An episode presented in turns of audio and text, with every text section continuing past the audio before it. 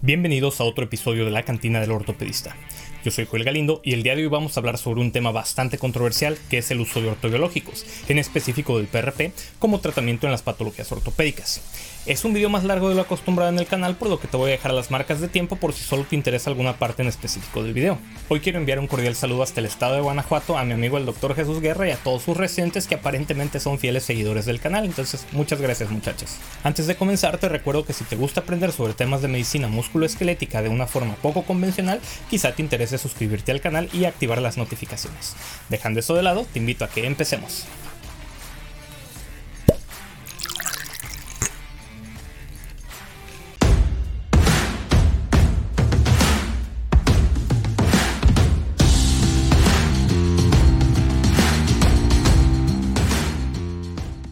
Si tú que ves este episodio no eres un profesional de la salud y solo quieres saber si el PRP o plasma rico en plaquetas es una cura para el padecimiento que te aqueja, la respuesta rápida es no. Y eso que ni siquiera sé qué es lo que te queja. Pero hasta este momento el PRP, al igual que otros tratamientos biológicos como las células madre, no son la cura para ninguna enfermedad. Si te quieres quedar a entender el por qué, lo puedes hacer y si no, pues te agradezco que hayas visto el video. Ahora, si tú eres un profesional de la salud, puede que caigas en una de dos categorías. La primera, aborreces por completo el PRP y piensas que cualquiera que lo use está a la par de los charlatanes. La segunda, confías tanto en los beneficios del PRP que lo quieres usar hasta para tratar gripes. Espero que al final de este episodio puedas pertenecer a un tercer grupo del cual vamos a hablar hasta el final. Así pues, pareciera que hablar de PRP es más una cuestión de dogmas que de datos, por lo que aquí vamos a revisar datos. Es por eso que te ofrezco dos opciones. Tomas la píldora azul, la historia termina. Te despiertas en tu cama y crees lo que quieras creer. Si tomas la píldora roja, te quedas en el país de las maravillas y te enseño lo profunda que es la madriguera del conejo. Si decidiste quedarte, lo único que te pido es que mantengas una mente abierta. Iniciemos revisando un poco de la historia del PRP. El concepto y la descripción del PRP se inició en el campo de la hematología. Los hematólogos crearon el término PRP en la década de 1970 para describir el plasma con un recuento de plaquetas superior al de la sangre periférica, que inicialmente se utilizó como producto de transfusión para tratar pacientes con trombocitopenia. Diez años después, el PRP comenzó a utilizarse en cirugía maxilofacial como fibrina rica en plaquetas o PRF. La fibrina tenía el potencial de adherencia y propiedades homeostásicas y el PRP con sus características antiinflamatorias estimulaba la proliferación celular. Posteriormente, el PRP se ha utilizado predominantemente en el campo musculoesquelético en lesiones deportivas. Con su uso en deportistas profesionales ha atraído una gran atención en los medios de comunicación y ha sido ampliamente utilizado en este campo. Otros campos médicos que también utilizan el PRP son la cirugía cardíaca, la cirugía pediátrica, la ginecología, la urología, la cirugía plástica y la oftalmología. Y más recientemente el interés por la aplicación del PRP en la regeneración de tejidos, cicatrización de heridas, revisión de cicatrices, efectos rejuvenecedores de la piel y alopecia ha aumentado también. Y si se ha utilizado por tanto tiempo en diversas áreas de la medicina, ¿por qué no se ha probado su uso? ¿Acaso son las grandes compañías farmacéuticas que no quieren perder sus ingresos con este tratamiento revolucionario? ¿Es acaso a los doctores que les gusta que uno esté enfermo porque así es como siguen ganando dinero? Pues no y no. Existen actualmente más de 15 sistemas de preparación comercial para crear PRP. Cada sistema tiene sus propios requisitos de volumen de sangre total, velocidad y tiempo de centrifugación, velocidad de captura de plaquetas y volumen final. Como resultado, las muestras de PRP tienen diferencias cualitativas y cuantitativas sustanciales en las concentraciones de plaquetas, de factores de crecimiento, de leucocitos y de neutrófilos. Otras diferencias identificadas en las formulaciones de PRP incluyen la variabilidad en la concentración de leucocitos, la presencia de arquitectura de fibrina y el uso de un agente activador exógeno como el cloruro de calcio o la trombina. Cada uno de estos factores afecta la actividad de PRP. También se sabe que existen muchas otras proteínas, citoquinas, quimiosinas y pequeñas moléculas en el plasma que pueden contribuir al efecto biológico de las preparaciones de PRP. Por lo tanto, la interpretación de los datos clínicos está limitada por la incapacidad de determinar la contribución de cada componente a la eficacia general del PRP. En términos simples y vulgares, no nos podemos poner de acuerdo en cuál chingados debe ser la forma de preparar este tratamiento. No se digan qué factores directos del paciente, tan simples como la cuenta plaquetaria basal, van a afectar el producto final. Y no a todos los pacientes se les administra la misma cantidad de plaquetas. Es por eso que es mi humilde opinión que este tratamiento siempre va a ser experimental. Pero vamos por partes. La preparación de PRP implica extraer sangre entera, mezclarla con un anticoagulante y centrifugarla para separar la muestra en una fracción de glóbulos rojos y una fracción de plasma que contiene plaquetas, glóbulos blancos y factores de coagulación. El plasma se divide a su vez en plasma pobre en plaquetas y PRP. Cada sistema comercial tiene sus especificaciones sobre el volumen de sangre entera a utilizar y la velocidad de centrifugación. El PRP se puede mezclar con un activador para estimular los procesos de coagulación y desgranulación. Si no se agrega un activador, la coagulación y la desgranulación ocurren más gradualmente después de la exposición al colágeno derivado de tejido. El PRP se debe mantener en un estado anticoagulado hasta que se vaya a usar porque hasta el 90% de los factores de crecimiento se liberan dentro de los primeros 10 minutos después de la coagulación y más del 95% se libera dentro de la primera hora. Las plaquetas pueden permanecer viables en estado anticoagulado hasta por 8 horas. Una segunda centrifugación del plasma con cloruro de calcio convierte el fibrinógeno en fibrina y atrapa las plaquetas en una matriz densa de fibrina, que es la fibrina rica en plaquetas, para permitir una liberación gradual de factores de crecimiento durante 5 a 7 días. Recordemos que las plaquetas contienen gránulos alfa, en los que las proteínas, las citoquinas y los factores de crecimiento ayudan a regular el proceso de curación. Entre los factores de crecimiento comúnmente reconocidos, cada uno de los cuales tiene una función diferente, se encuentran el factor de crecimiento derivado de plaquetas, el factor de crecimiento vascular endotelial, el factor de crecimiento transformante beta 1, factor de crecimiento de fibroblastos, factor de crecimiento epidérmico y factor de crecimiento similar a la insulina 1. Las plaquetas liberan estas sustancias durante la desgranulación y pueden ayudar en el proceso de curación al estimular la proliferación celular, la quimiotaxis, la angiogénesis, la producción de matriz y la diferenciación celular. Además de los factores de crecimiento, las plaquetas liberan histamina y serotonina, que aumentan la permeabilidad capilar local, mejorando así el acceso de las células inflamatorias para iniciar el proceso de reparación. Inicialmente se pensó que la concentración de plaquetas y la posterior liberación de factores de crecimiento representaban el principal mecanismo de acción del PRP se encontró lo que parecía ser una relación dosis-respuesta entre la concentración de plaquetas y la producción de una respuesta celular en los tejidos tratados, aunque esta relación no siempre se correlacionó con un efecto clínico mensurable. Más recientemente se identificaron otros componentes importantes que contribuyen en la actividad reparadora del PRP. Estos incluyen glóbulos rojos, neutrófilos y leucocitos, que se cree que propagan la respuesta inflamatoria local. El beneficio de los leucocitos en el PRP es controvertido. Varios estudios respaldaron el uso de PRP rico en leucocitos, argumentando que la inclusión de estos potencia la liberación de citoquinas de las plaquetas y la composición contiene una mayor concentración de factores anabólicos como el factor de crecimiento derivado de plaquetas y el factor de crecimiento transformante beta 1, así como el receptor antagonista de interleucina 1. Otros estudios sostienen que la liberación de estas citoquinas provoca una reacción altamente inflamatoria que sería un efecto no deseado en la articulación y podría crear una predisposición a la fibrosis y tejido estructuralmente más débil. El efecto clínico de los leucocitos y los demás constituyentes del PRP permanece poco claro y se justifica un mayor estudio para cuantificar cada sustancia y determinar sus efectos clínicos específicos. Existe también incertidumbre no solo sobre los efectos de los componentes individuales del PRP, sino también sobre las disparidades entre muestras en la concentración de los componentes. La preocupación por la heterogeneidad de las preparaciones de PRP disponibles y la posibilidad de generalizar los resultados informados llevó a un estudio de 2012 sobre la composición celular del PRP a partir de varios sistemas de separación disponibles comercialmente, donde se identificaron marcadas diferencias en la composición celular. Además se encontró una captura de plaquetas y una concentración de glóbulos blancos variables cuando se utilizó un solo sistema de separación para procesar extracciones de sangre secuenciales de pacientes individuales. Estos hallazgos dejan en claro la necesidad de cuantificar cuidadosamente las características individuales de la preparación de PRP y la composición resultante y la actividad biológica de las preparaciones de PRP utilizadas en los estudios clínicos con el fin de determinar la verdadera eficacia clínica del PRP y mejorar la aplicabilidad de los resultados informados. Ahora, el uso de PRP suena bastante bien, ¿no? Aprovechar la capacidad de tu cuerpo de curarse a sí mismo. Pues veamos qué condiciones ortopédicas se han tratado con PRP. Una de las condiciones más estudiadas ha sido la tendinopatía. Sabemos que las lesiones de los tendones pueden provocar una morbilidad sustancial interfiriendo tanto con la participación deportiva como con las actividades de la vida diaria. La cicatrización tiende a ser lenta e impredecible debido a la mala vascularización y la presencia de varios mediadores inflamatorios que afectan la formación y remodelación del tejido. La interacción de varios factores de crecimiento es importante para generar la fase inflamatoria que inicia y regula la reparación por lo que ha habido un interés significativo en la capacidad potencial del PRP para acelerar y mejorar la curación al proporcionar varios factores de crecimiento necesarios en el sitio de la lesión al principio del proceso. Además también de que, como ya se mencionó, el PRP puede estimular la neovascularización para facilitar la regeneración del tejido lesionado. Por todas estas razones, el uso del PRP en el tratamiento de diversas formas de tendinopatía, así como de ruptura de tendón, han sido ampliamente estudiados en los últimos años. La rehabilitación junto con PRP se ha estudiado en lesiones agudas y crónicas del tendón de Aquiles, desgarros parciales de los isquiotibiales, epicondilitis lateral, tendinopatía rotuliana,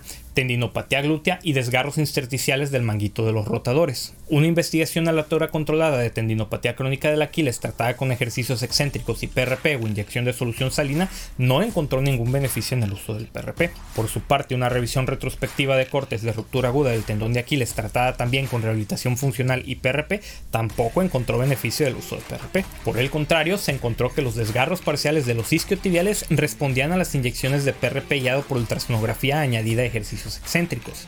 Los pacientes del grupo de tratamiento tuvieron mejores puntajes del dolor subjetivo y mejores tiempos de regreso al juego que los del grupo control. En dos investigaciones controladas aleatorias separadas, el uso de PRP condujo a mejores puntajes de dolor y resultados funcionales en pacientes con epicondilitis lateral, en comparación con punción seca o inyección de corticosteroides y fisioterapia.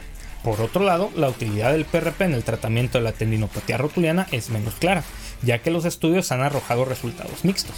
Como pueden ver, el éxito de las inyecciones de PRP para la tendinopatía es muy variable y depende en parte de la patología subyacente. Se justifican más estudios sobre el tratamiento de la tendinopatía con PRP para cuantificar con mayor precisión el concentrado de PRP administrado. Debido a que algunos estudios encontraron que el efecto del tratamiento se disipó con el tiempo, también se necesita un seguimiento a largo plazo para determinar si se mantiene el efecto del tratamiento. Además de registrar los resultados subjetivos con escalas de resultados informadas por el paciente, se debe también realizar una evaluación directa por imágenes para evaluar los resultados objetivos. Otra patología muy estudiada para el uso del PRP y en la que yo más lo he usado en mi práctica clínica es como tratamiento para la osteoartritis, principalmente de rodilla. Algo que se le deja muy claro a los pacientes es que la osteoartritis no tiene cura y que cualquier tratamiento conservador que se use solo es para intentar retrasar el momento en el que se deberá de someter a un reemplazo de rodilla, ya que recordemos que esta es una enfermedad progresiva y este progreso está impulsado en gran medida por las enzimas proteolíticas y las metaloproteinasas de matriz que contribuyen a la degradación del colágeno tipo 2 y los proteoglicanos. Se cree que el PRP permite la restauración del cartílago al regular a la baja los efectos de estas enzimas mientras estimula la proliferación de condrocitos y la producción de matriz extracelular. Los estudios preclínicos in vitro han encontrado un efecto positivo del PRP en el metabolismo de los condrocitos, lo que ha llevado a numerosos estudios clínicos sobre el efecto de PRP en la osteoartritis de rodilla de leve a moderada.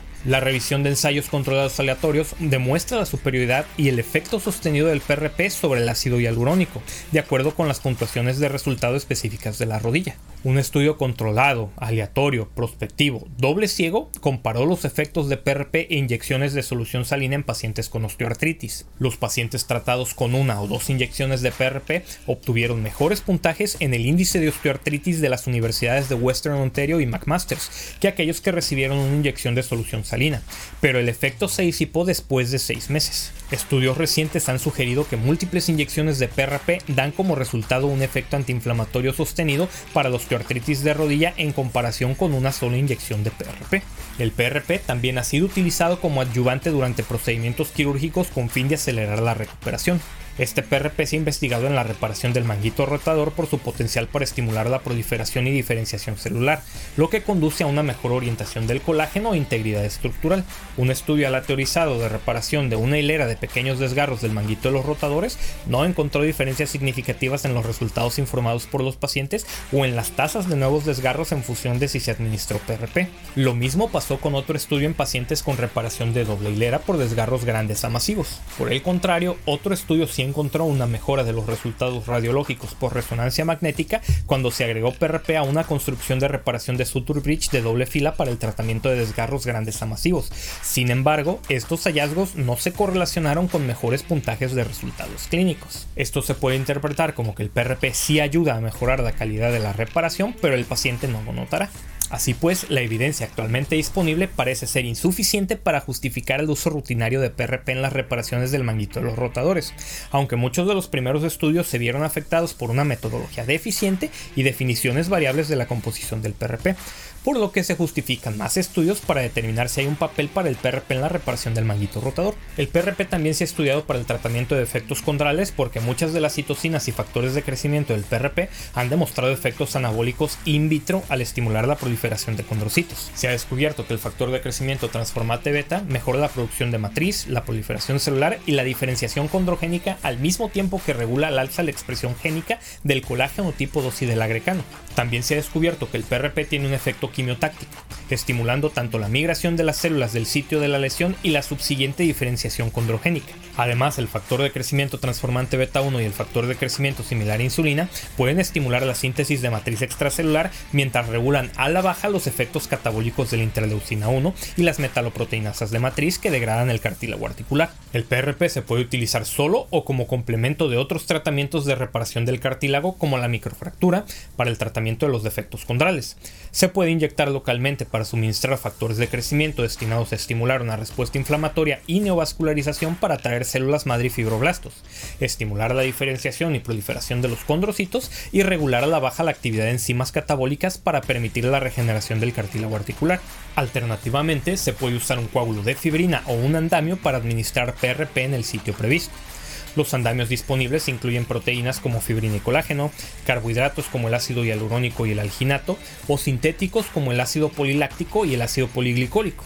Muchos estudios preclínicos han informado resultados prometedores con el uso del PRP como complemento biológico para la reparación del cartílago, aunque los estudios clínicos son escasos. En un estudio controlado aleatorizado se compararon los efectos de las inyecciones intraarticulares de PRP y ácido hialurónico para el tratamiento de los defectos osteocondrales del astrágalo sin utilizar andamiaje donde el PRP se activó con cloruro de calcio para permitir que se formara un coágulo de fibrina dentro de la articulación. Los pacientes en ambos grupos de tratamiento tuvieron una disminución en las puntuaciones de dolor de la escala visual análoga y una mejora en las puntuaciones de tobillo retropié de la American Orthopedic Foot Ankle Society pero los resultados fueron sustancialmente mejores en los pacientes tratados con PRP. En el tratamiento de los defectos osteocondrales de la rodilla, el uso de un armazón sintético en el que se combinó PRP con un armazón de ácido poliglicólico y aluronano condujo a una mejora significativa en los resultados informados por los pacientes en la puntuación de resultado de lesión de rodilla y osteoartritis, con evidencia histológica de tejido de reparación y alino en el sitio del defecto en un año de seguimiento. Estos resultados prometedores sugieren más estudios sobre el uso de PRP para aumentar las estrategias de reparación del cartílago. Y por último, el PRP también se ha usado en conjunto con las reparaciones meniscales. Recordemos que los dos tercios internos del menisco son un área relativamente avascular con una capacidad de cicatrización intrínseca limitada. El aumento de factores de crecimiento tiene el potencial de estimular la neovascularización y por lo tanto mejorar la cicatrización en esta región. Un estudio inicial encontró que un coágulo exógeno podría estimular la cicatrización, pero faltan estudios clínicos más recientes. Los estudios en animales encontraron una mejoría en la cicatrización del menisco en conejos después de que se reparara un desgarro inducido usando PRP administrado con un hidrogel de gelatina o una matriz compuesta de ácido hialurónico y colágeno. Un estudio clínico de cicatrización de meniscos después de la reparación abierta de un desgarro horizontal encontró una cicatrización excelente independientemente de si se había inyectado PRP en el sitio de reparación, pero los pacientes que recibieron PRP tuvieron resultados clínicos ligeramente mejores y en la apariencia radiográfica del menisco en la resonancia magnética posquirúrgica. Un estudio prospectivo, aleatorizado, doble ciego, controlado con placebo, comparó las reparaciones de menisco tratadas con PRP rico en leucocitos versus solución salina e informó una tasa superior de curación del menisco en las rodillas tratadas con PRP basado en la resonancia magnética o en la artroscopia de revisión. Por estos resultados podemos decir que se requiere un estudio continuo para determinar la utilidad del PRP y el método de administración óptimo en lesiones meniscales. Como pueden ver, la terapia con PRP ha mostrado resultados prometedores como tratamiento de varias condiciones ortopédicas, no como cura. En mi experiencia personal he tenido resultados variados. Hay pacientes a quienes les ha ido bastante bien con periodos libres de dolor de entre los 12 a los 24 meses, mientras que a otros con características similares no tanto, con recurrencia de los síntomas dentro de las primeras 4 semanas. Así pues, te quiero invitar a ti como médico a que no caigas en alguna de las dos categorías de las que hablamos al inicio, de amar u odiar al PRP. Sino que revises la información disponible al respecto para que puedas dar una información real y dejar claras las expectativas a tus pacientes para que sean ellos quienes tomen una decisión informada sobre si seguir o no con este tratamiento, ya que si bien los resultados son impredecibles, es una opción de manejo no quirúrgico válida. Si tú que me escuchas eres un paciente que deseas tratar tu lesión con PRP, te invito a que entiendas que el PRP no es una cura milagrosa, es un tratamiento relativamente caro, aún experimental y como cualquier otro tratamiento puede que no funcione y al final de cuentas aún termines pagando una cirugía. Y esto fue todo por el episodio de hoy. Como siempre, espero que te haya sido de utilidad y te invito a que consideres suscribirte si aún no lo has hecho. Yo soy Joel Galindo y esto fue La Cantina del Ortopista. Me despido de ti como cada semana recordándote que te portes mal, lo hagas bien y nos vemos hasta el próximo.